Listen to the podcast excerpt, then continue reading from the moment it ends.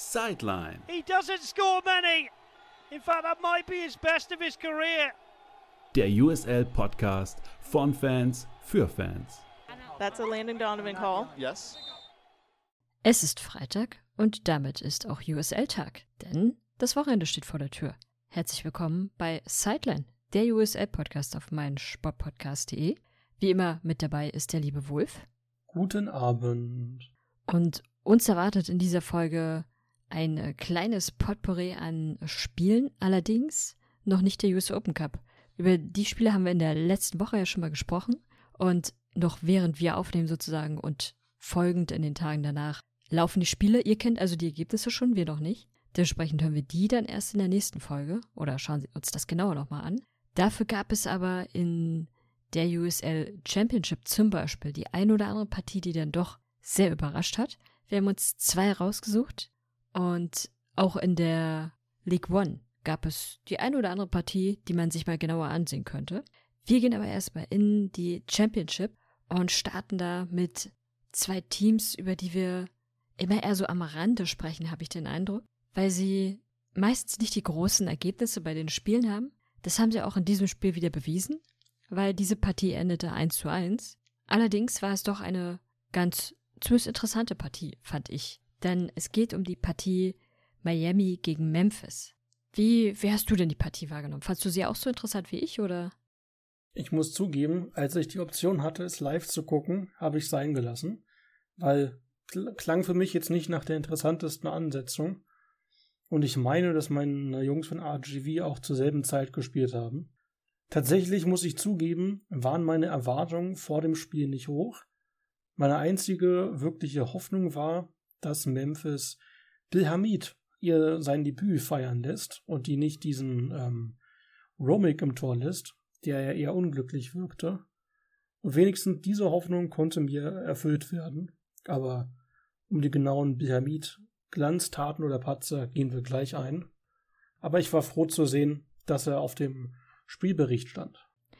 Die Partie startete relativ früh mit einem ersten Tor, nämlich in der 13. Minute ging Miami nach einem Freistoß in Führung. Ganz klassisches Ding. Er läuft sich als erster frei, beziehungsweise startet als erster, bekommt den Ball mit dem Kopf noch gut untergehoben und kann ihn dann einnetzen. Dementsprechend hat äh, Paco Craig da ein, ein sehr sauberes Tor gemacht, wie man es eigentlich so im Fußballbüchern sehen würde und hat die Partie erstmal für die Gastgeber ganz gut eröffnet. Was war denn danach so los? Danach fiel ein Spieler auf, den wir in der letzten Podcast-Saison, wenn wir es mal so nennen wollen, eigentlich nur lobend erwähnt haben. Und zwar ist die Rede vom doch allseits bekannten und eigentlich beliebten Philip Goodrum. Der hat nämlich in der 38. Minute eine Privataudienz mit dem Schiedsrichter, Schiedsrichter gehabt, denn der hat sich bei einem Angriff von Memphis ein Stürmerfoul geleistet und hat einen Verteidiger von Miami zu Boden geschubst, der dann aufgestanden ist und ihn geschubst hat. Und komischerweise scheint den Goodrum nicht irgendwie die Zeit nutzen zu wollen, um sich zu entschuldigen, sondern im erstmal minutenlang mit dem Schiri zu lamentieren. Und das äh, fand ich irgendwie schräg. Es war sehr offensichtlich, dass er da den Miami-Verteidiger völlig absichtlich quasi zu Boden kriegt und sich dann beim Schiri irgendwie da lamentieren zu müssen, verstehe ich nicht so wirklich. Naja, so ist es ja immer. Nichts wirklich Sportgeistmäßiges und auch nichts, das war nicht mal eine strittige Szene. Also, man bräuchte nicht mal den VAR dafür, um das zu erkennen. Da reicht auch schon eine Oma mit einem, keine Ahnung, Fernglas, die jetzt auch sofort erkannt.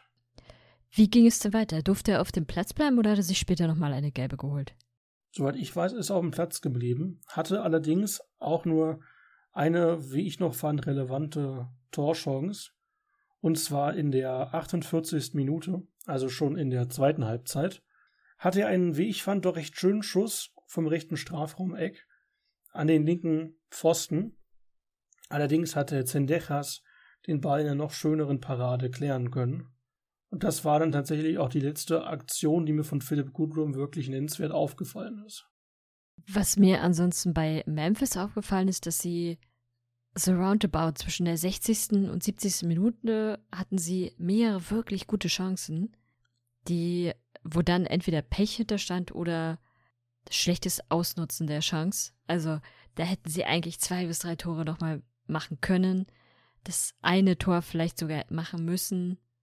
Könnte dann am Ende eben auch schaden. Allerdings blieb es nicht bei einem 1 zu 0, sondern es ging in ein 1 zu 1 über. Und was dort passiert ist, muss man sich erstmal mehrfach ansehen, weil es wird gar nicht so erst oder gar nicht richtig klar. Die Hauptperson in dem Fall ist Florian Vello, ein Franzose, der als Verteidiger fungiert in der Regel. Und der ist ein bisschen derjenige, der das Pech hat.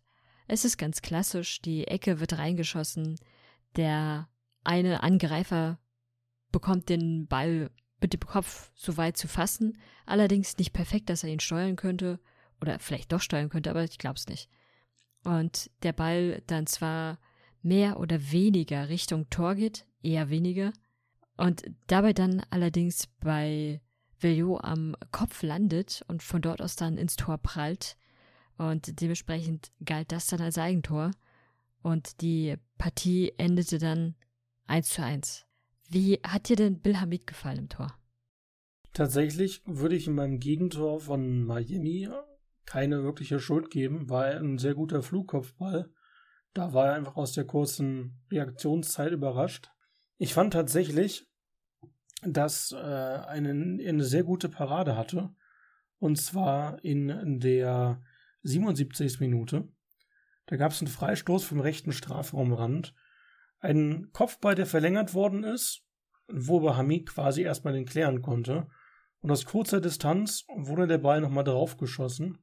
Und Hamid hat dann nochmal das Bein ausgefahren und den Ball dann richtig schön ähm, ja, klären können. Und ich muss zugeben, mir gefiel die Parade deswegen so gut, weil es deswegen so wirkt, dass es gegen die Laufrichtung von ihm passiert ist. Und es daher eine sehr gute Kurzschlussreaktionsparade gewesen ist. Und das war so die Szene, die mir wirklich nennenswert aufgefallen ist in dem Spiel von ihm. Das war so eine gefühlt hundertprozentige, die hat er gehalten. Und da hat, man, hat er bei Memphis schon bewiesen, dass er da eine gute Chance haben kann, wenn er da vielleicht ein bisschen länger spielt, als nur sich für die MLS warm zu halten. Ja, aber genau die Szene ist mir auch aufgefallen. Die sah wirklich gut aus und zeigt, dass das ein Torhüter ist, der einiges kann. Dann gehen wir mal in die nächste Partie. Dort gab es ein eindeutiges Ergebnis. Und wenn man sich diese Ansetzung ansieht, würde man meiner Meinung nach nie darauf kommen, dass diese Partie so eindeutig endet, sondern man, man weiß, man hatte zwei starke Teams auf dem Platz, die sich da nichts schenken werden. Und ich persönlich wäre wahrscheinlich von einem deutlich knapperen Ergebnis ausgegangen, also sowas wie ein 1 zu 0 oder 0 zu 1, 2 zu 1, 1 zu 2, je nachdem. So das ganz klassische halt. Diese Partie allerdings endete mit einigen mehr Toren. Wie viele waren es denn insgesamt? Fünf, tatsächlich. Also Louisville hat es hinbekommen, nicht nur das 0 zu 3 vom Spiel gegen El Paso vergessen zu machen, sondern auch noch zwei Gegentore mehr zu kassieren.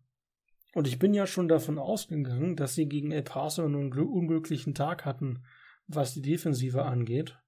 Aber hier war auch so ein oder anderes Törchen dabei, wo ich schon dachte, das ist dann wirklich immer echt schlecht gemacht und eines Top-Teams nicht würdig.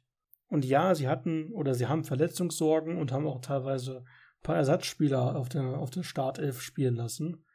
Wenn man überlegt, dass Louisville in ihren acht Jahren der Existenz achtmal im Conference-Finale standen und sonst jeden Gegner zu Klump schießen, dann ist das schon erschreckend, wie sie sich gegen El Paso und jetzt gegen Sacramento verkauft haben.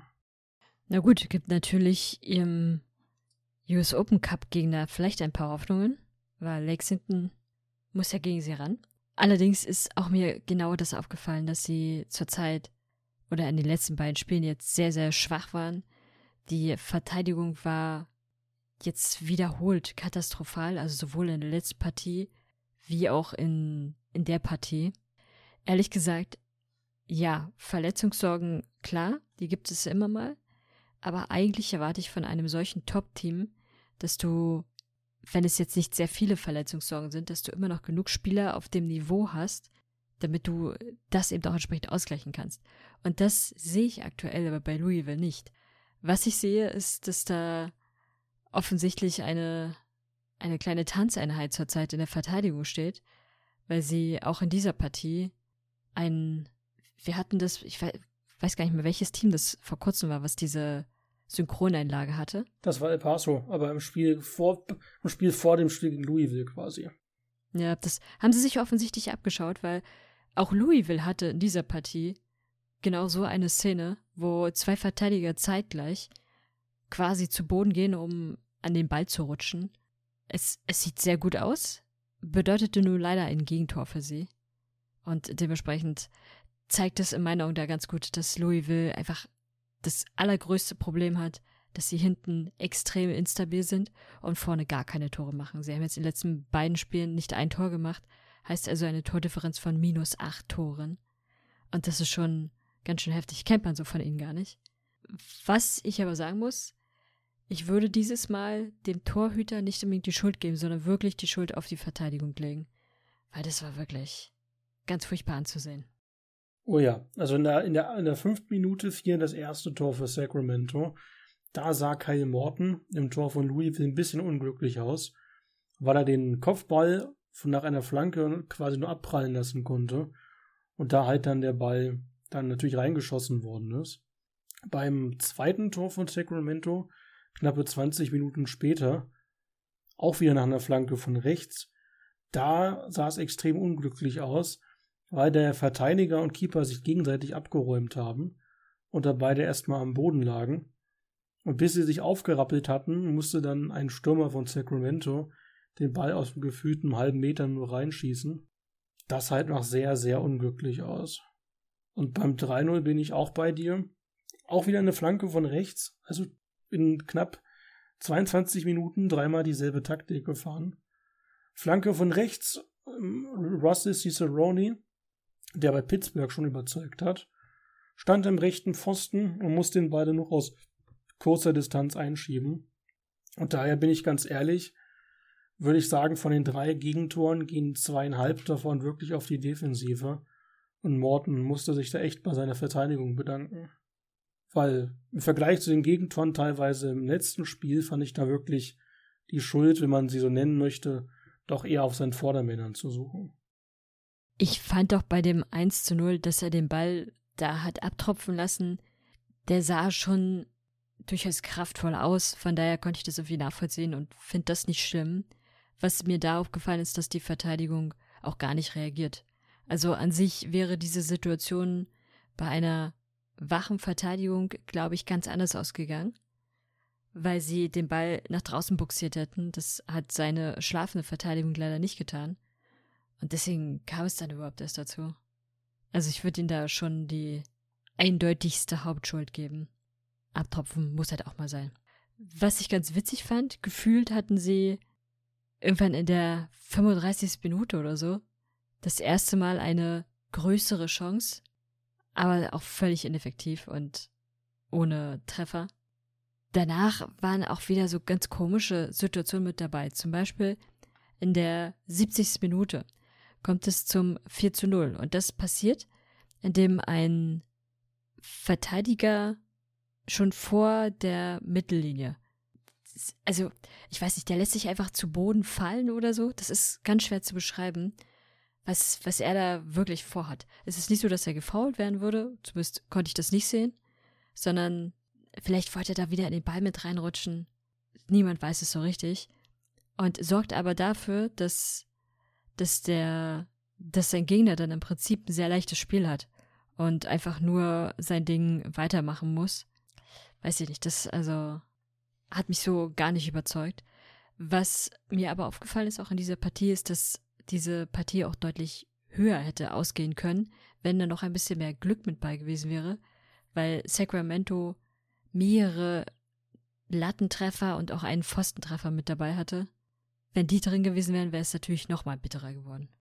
Gehe ich tatsächlich völlig mit. Also die hatten echt Glück, dass Sacramento irgendwie Lattenschießen äh, als Hauptziel in dem Spiel hatte. Ich fand auch noch, dass der, der Foul-Elfmeter auch am Ende eher dusselig gewesen ist. Also der Verteidiger hat quasi den, den, den Fuß rausgestellt, der Sturm hat das aber erst quasi schon mitbekommen, als er vorbei gewesen ist und sich dann noch irgendwie einhaken können zum Umfallen. Aber ja, von Louisville kam im ganzen Spiel nichts und der Foul-Elfmeter in der 91. war auch dann nicht wirklich der Rede wert. Ich finde halt auch die, die Statistik krass. Wir hatten 22 zu 11 Schüsse. Klingt dir erstmal zwar nach einer Überlegenheit für Sacramento, aber schon, dass Louisville mit im Spiel war. Von diesen 22 zu 11 Schüssen gegen 10 von Sacramento aufs Tor, also knapp die Hälfte, und von Louisville gerade mal einer von 11. Und das zeigt, finde ich, halt schon echt an, was da im Argen gewesen ist. Weil vorne geht irgendwie nicht viel und das trotz wirklich guter Topspieler wie Lancaster oder Auenby. Ja, und hinten fängt man sich so dusselige Tore, dass es auch schwer wird, das wieder aufzuholen.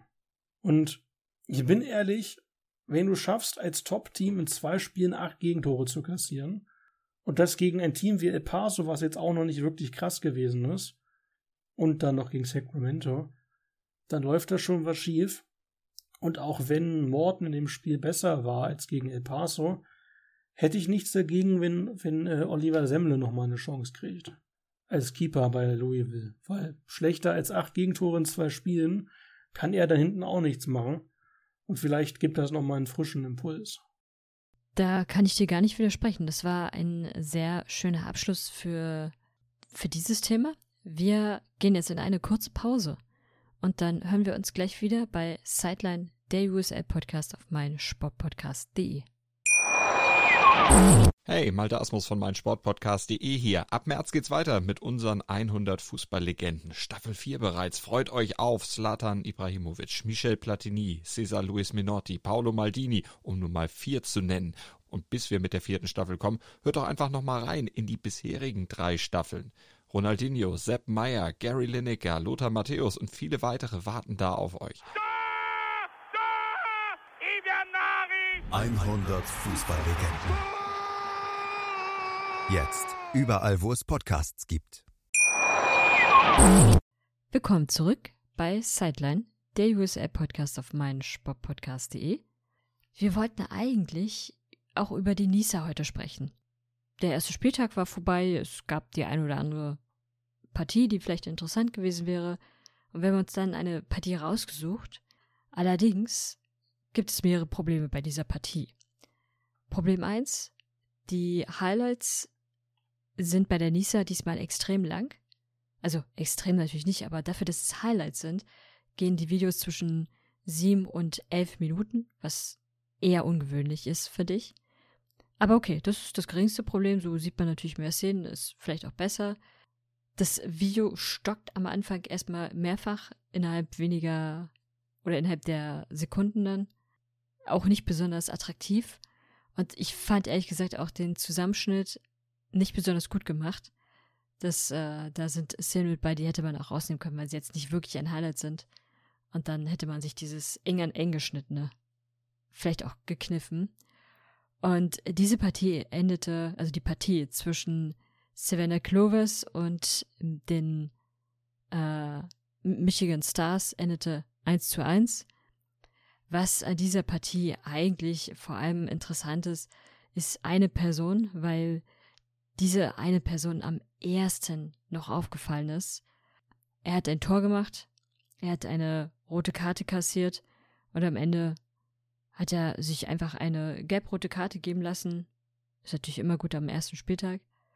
Und durfte dann früher duschen gehen. Ich spreche von äh, Andrew Borrowman. An sich natürlich nichts Tragisches, vielleicht ein bisschen blöd in, am ersten Spieltag gleich. Aber ich fand es ein bisschen interessant zu sehen, dass ein einzelner Spieler quasi alle Special Moments in, für sein Team hervorzieht oder erzeugt durch seine gelbe Karte, gelb-rote Karte und sein Tor. Viel mehr ist gefühlt in dieser Partie auch nicht passiert. Guckt euch gerne mal die Highlights an, man kann sie bei YouTube auch sehen. Und dann äh, seht, ihr, seht ihr, was wir meinen. Also, ja, es ist am Ende leider keine Partie, über die man groß sprechen kann. Deswegen gehen wir in eine andere Partie, über die man ein bisschen mehr sprechen kann, nämlich in die USL League One. Und dort natürlich nimmt man sich da die beiden klassisches, äh, klassischsten Teams. Zwei durchaus sympathische Teams, wie ich finde, die aufeinander getroffen sind und man natürlich wissen will, wie ist es ausgegangen. Die Richmond Kickers gegen Charlotte Independence. Wie ist es denn ausgegangen? Überraschend, äh, muss ich am Ende sagen. Also, oder anders formuliert, vor dem Spiel, vor dem Highlight gucken, da ich tatsächlich noch keine Zeit hatte, vor dem Podcast mir das ähm, Spiel an sich komplett anzugucken, war ich überrascht zu sehen, dass Charlotte gewonnen hat. Denn Richmond ist eigentlich ein Top-Team in der Liga und Charlotte war in den letzten Jahren seit ihrem freiwilligen Abstieg aus der Championship jetzt nicht wirklich gut. Nachdem wir die Highlights geguckt haben, musste ich aber feststellen, dass ich schon fand, dass Charlotte Independence das Ding auch deutlich höher hätte gewinnen können. Dafür es am Ende nur ein 2-1 für Charlotte geworden ist, war es doch am Ende recht glücklich, fand ich, für Richmond. Ja, das stimmt. Wie sahen denn die Tore aus? In der zwölften Minute gab es tatsächlich das erste Tor und das hätte ich tatsächlich gar nicht so gegeben, denn ungefähr ein paar Meter vom linken Strafraumeck gab es einen Stürmerfoul von einem Richmond-Spieler an einem Spieler von Charlotte.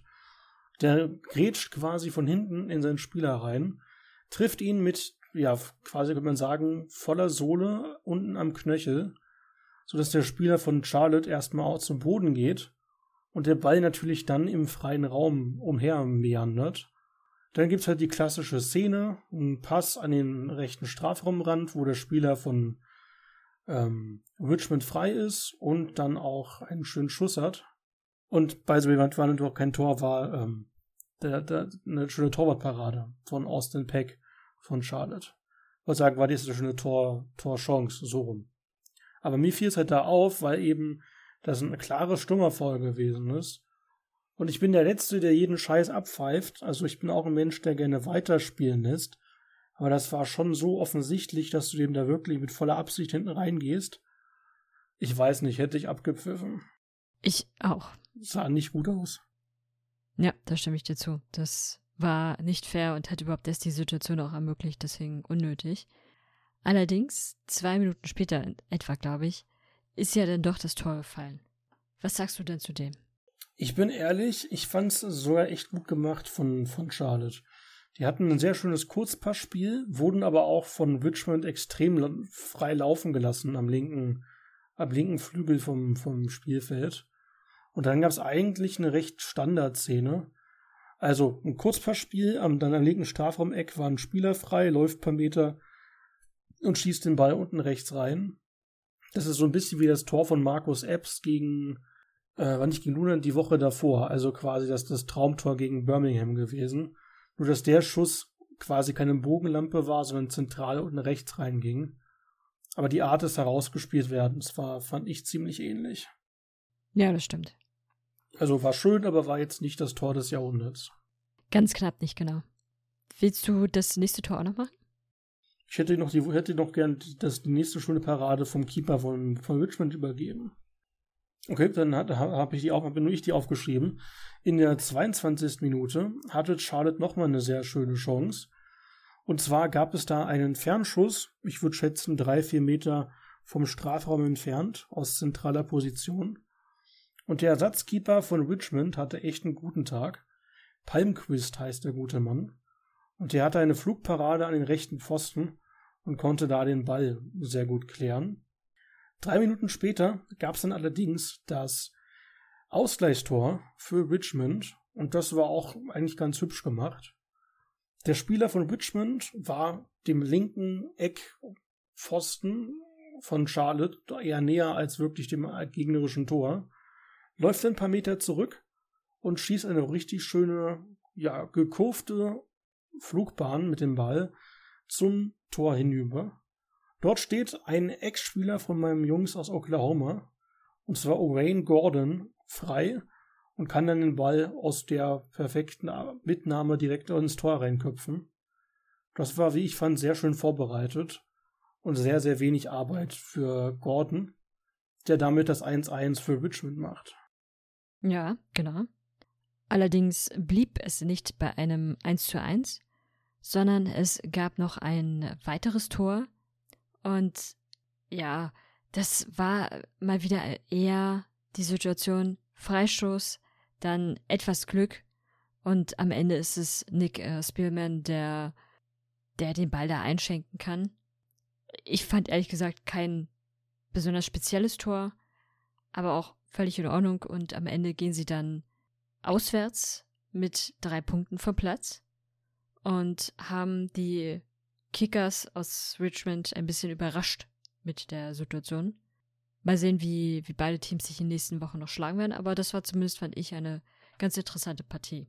Gehe ich voll mit. Wenn man auf die, auf, die, auf die Tabelle guckt, auch wenn die nach drei Spielen noch nicht viel Aussagekraft hat, ist Charlotte aktuell auf der auf Platz 1 mit sieben Punkten von neun möglichen. Finde ich schon überraschend, wenn man überlegt, dass die in den letzten Jahren echt nicht gut gewesen sind. Und da haben sie anscheinend was daraus gelernt. Haben sie das Geld nicht in kreative Trikots gesteckt, denn die sind nicht wirklich nur einfarbig, aber dafür anscheinend in eine gute Taktik. Und das scheint ja vielleicht doch etwas sinnvoller zu sein. Haben die sich bei Fiverr von so einem Freelancer eine Taktik bauen lassen? Ja, wahrscheinlich. Ja, wenn es funktioniert, dann funktioniert's. Die drei Punkte sind da. Wollen wir uns mal anschauen, was es am Wochenende für interessante Partien geben könnte? Bin ich ganz bei dir. Ich möchte vorschlagen, dass wir sogar einen Blick in die League One zuerst werfen. Ja. Denn irgendwie reizt mich da die Spiele aktuell irgendwie mehr als die frühen Spiele äh, am Sonntag in der Championship. Mhm. Wir haben da ein, ein Derby in Tennessee, das zum ersten Mal ausgetragen wird. Und zwar zwischen Chattanooga Red Wolves und One Knoxville. Da bin ich tatsächlich sehr gespannt, denn Chattanooga war in den letzten Jahren ziemlich gut, war auch Vizemeister aktueller. Und Knoxville als Neuling hatte zwar bisher nur ein einziges Spiel, hat das aber immerhin gewonnen. Und die haben heute Nacht, glaube ich, müsste es dann sein, das Open Cup Derby gegen Memphis, auch aus Tennessee. Das wird für die, glaube ich, eine ziemlich coole Phase werden, in ihrer ersten Saison gleich so wichtige Lokalderbys zu haben. Und ich glaube, das könnte spannend werden, denn Chattanooga ist ein recht interessantes Team. Knoxville will natürlich auch versuchen, eine gute erste Saison zu spielen. Und ich glaube, gegen Derbys ist nie was einzuwenden. Ja, das stimmt.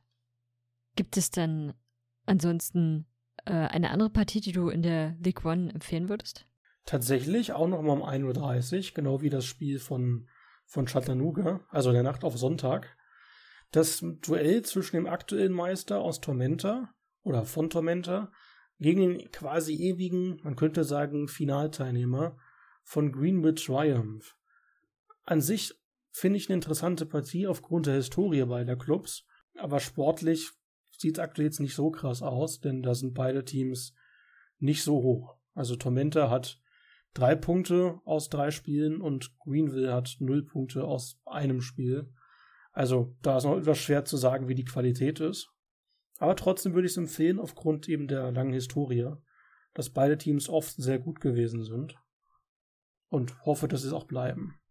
Mir ist dabei eine Partie aufgefallen, nämlich äh, Lexington, gegen, die gegen Forward Madison spielen. Das ist natürlich nicht die hochkarätigste Partie. Einfach weil, naja, Lexington ist bisher ohne Punkte aus den vergangenen zwei Spielen hervorgegangen, dementsprechend das Schlusslicht der Tabelle. Und auch Forward Madison bis dato hatten aber auch erst ein Spiel, lediglich einen Punkt. Aber vielleicht wird's ja doch ganz interessant, quasi ein kleines Pferde gegen Flamingo-Duell. Und man hat, ich meine, man kann beide noch nicht gegeneinander gesehen haben, auch in der Preseason nicht. Und dementsprechend könnte das vielleicht mal eine ganz neue interessante Partie werden. Dann gehen wir jetzt in die Championship. Was reizt dich denn da? Eine Partie, die ich tatsächlich empfehlen möchte, und zwar in der Nacht oder kommt noch Stunde am Abend, also am Samstagabend deutscher Zeit, 11 Uhr, gibt es die Partie zwischen San Diego und Tulsa. Wir haben da also aktuell die Nummer 2 im Osten, die zu Gast bei der Nummer 2 im Westen ist. San Diego eigentlich immer ziemlich gut, auch in den Heimspielen natürlich. Tulsa hat sich, wie ich finde, in der Saison aktuell auch bisher bewährt. Und ich glaube schon, dass das ein fußballerisch interessantes Spiel werden wird. Denn beide Teams hatten einen guten Start. Beide Teams haben interessante Spiele im Open Cup. Und ich glaube, um die Uhrzeit abends kann man sich das Spiel durchaus geben. Das dürfte von Qualität durchaus überzeugender sein. Und ich gehe jede Wette ein, dass es kein langweiliges 0-0 wird. Oh, Wetten sind immer gefährlich. Welche Partie ich ansonsten noch ganz interessant finde, ist natürlich aufgrund der letzten Spiele Louisville gegen Detroit. Einfach unter dem Aspekt, dass Louisville ja in den letzten beiden Spielen, wir haben ja gerade drüber gesprochen, überhaupt nicht gut abgeschnitten hat. Darunter ja auch eine, nennen wir es mal, bittere Niederlage gegen El Paso. Und El Paso hat allerdings gegen Detroit verloren. Auch wenn Detroit eher im Mittelfeld einzuordnen ist und immer mal sehr schwankend vermag. Vielleicht gibt es ja doch noch mal eine Überraschung. Oder Louisville fängt sich und dann wird es eine sehr eindeutige Partie werden. Der Vorteil ist natürlich, dass diese Partie wieder zu einer sehr, sehr feinen Zeit kommt, nämlich um 21 Uhr am Samstag. Und dementsprechend kann man sie sich auch nebenbei mal mit ansehen. Selbst wenn die Partie dann doch nicht so überzeugend wird, hat man nichts Großes verloren. Gehe ich mit, auch wenn ich bei Detroit aktuell sehr schwankend bin. Ich habe ja das Spiel gegen RGV live geguckt. Und da hat mir Detroit jetzt von der Leistung her jetzt auch nicht so mega gut gefallen. Nun denn, ich würde sagen, wir gehen in die Nacht auf Sonntag wieder. Denn da gäbe es das Florida Derby zwischen Tampa und Miami. War in den letzten Jahren auch, obwohl es da noch den Unterschied, den Stärkeunterschied gab, trotzdem immer ein hochkarätiges Duell. Miami konnte Tampa auch schon besiegen. Und aktuell mit der Schwächephase von Tampa, glaube ich, wird es das, könnte man sagen, offenste Duell beider Teams. Denn beide sind jetzt aktuell nicht wirklich die größten Leckerbissen der Liga. Aber ich könnte schon mir zutrauen, dass Miami gewinnen wird. Und wenn Tampa das Ding nicht gewinnt, dann bleiben sie weiterhin da unten, außerhalb der Playoff-Zone. Und das wäre halt, glaube ich, auch für den Trainer langsam problematisch, weil, naja, die Community dort will natürlich auch ein bisschen mehr Erfolge sehen. Und ein Derby darfst du halt nie verlieren. Da bin ich gespannt, ob das vielleicht auch mal taktische Änderungen mit sich bringt, sollten sie das nicht gewinnen. Du bist zu streng zu ihnen. Hast du ansonsten noch etwas? Ja, tatsächlich. Und zwar die Partie um 2.30 Uhr in der Nacht auf Sonntag zwischen San Antonio und Sacramento. Das ist ein Top-Duell in der Western Conference. Und ich glaube, man kann es empfehlen. Mit San Antonio hat man den aktuellen Meister, der zu Hause spielt. Man trifft auf den aktuellen Zweiten vom US Open Cup und natürlich auch Playoff-Teilnehmer auf Sacramento, die, wie ihr heute gehört habt, mal eben Louisville besiegen konnten. Und dass San Antonio aktuell auch so ein bisschen Problemchen hat, obwohl sie weiterhin die Nummer 1 im Westen sind, glaube ich, könnte das echt eine schöne Partie werden. Und es würde mich am Ende nicht wundern, wenn dort San Antonio das erste Mal Punkte liegen lässt, zumindest mehr als ein Punkt behalten wird. Und daher wäre ich, glaube ich, doch bereit, das als großen Tipp mit dazu zu geben. Okay, das kommt auf die Liste. Das ist in Ordnung. Ich würde vorschlagen. Ja? Eine letzte Sache nur noch für die, die vielleicht äh, Ostermontag ausschlafen können. Gibt es noch eine Partie Sonntagabend um halb zwölf deutscher Zeit zwischen Birmingham und Phoenix. Das dürfte auch unterhaltsam werden, weil, ja, Top-Team aus dem Osten gegen ein ehemaliges Top-Team aus dem Westen und zu einer recht angenehmen Uhrzeit. Verhältnismäßig. Also wer Montag ausschlafen möchte und noch ein bisschen Fußball sehen will, ist das ein guter ins Bett gehen Moment. Ja, wenn man genug für eine Familie hat und dringend Fußball braucht, dann diese Partie. Dann würde ich vorschlagen, soll es das aber für heute gewesen sein, wenn du nichts weiteres mehr hast? Nö, tatsächlich nicht. Nur wie üblich die Erinnerung. Alle Spiele der USL gibt's auf YouTube, wie schon oft genug erwähnt. Gönnt es euch, guckt euch die Spiele an, guckt euch die Highlights an. Und vor allem supportet den US-Fußball, denn ich glaube, der kann jeden Support durchaus gebrauchen. Und die Menschen sind da echt sehr angenehm. Macht's wie die Fans, der Richmond Kickers, die saßen nämlich sehr zahlreich auf den Tribünen. Das geht natürlich bei uns in der Distanz nicht, aber schaut euch die Spiele live im TV an. Und natürlich hört unsere Folgen, gebt uns gerne Feedback, Schreibt uns gerne, wenn ihr etwas vermisst habt oder gerne etwas mal hören wollt. Die Kanäle sind wie immer Twitter, da sind wir Box to Box, geschrieben Box 2b, oder Facebook unter US Soccer News. Bis dahin wünschen wir euch eine erfolgreiche Woche, viele Spiele mit schönen Toren und dann hören wir uns in der kommenden Woche wieder. Bis dann. Tschö. Wie baut man eine harmonische Beziehung zu seinem Hund auf? Puh, gar nicht so leicht. Und deshalb frage ich nach, wie es anderen Hundeeltern gelingt, beziehungsweise wie die daran arbeiten. Bei Iswas Dog reden wir dann drüber. Alle 14 Tage neu mit mir, Malte Asmus und unserer Expertin für eine harmonische Mensch-Hund-Beziehung, Melanie Lippisch. Iswas Dog mit Malte Asmus. Überall, wo es Podcasts gibt. Sideline. He doesn't score many. In fact, that might be his best of his career. Der USL Podcast von Fans für Fans. That's a Landon Donovan call. Yes.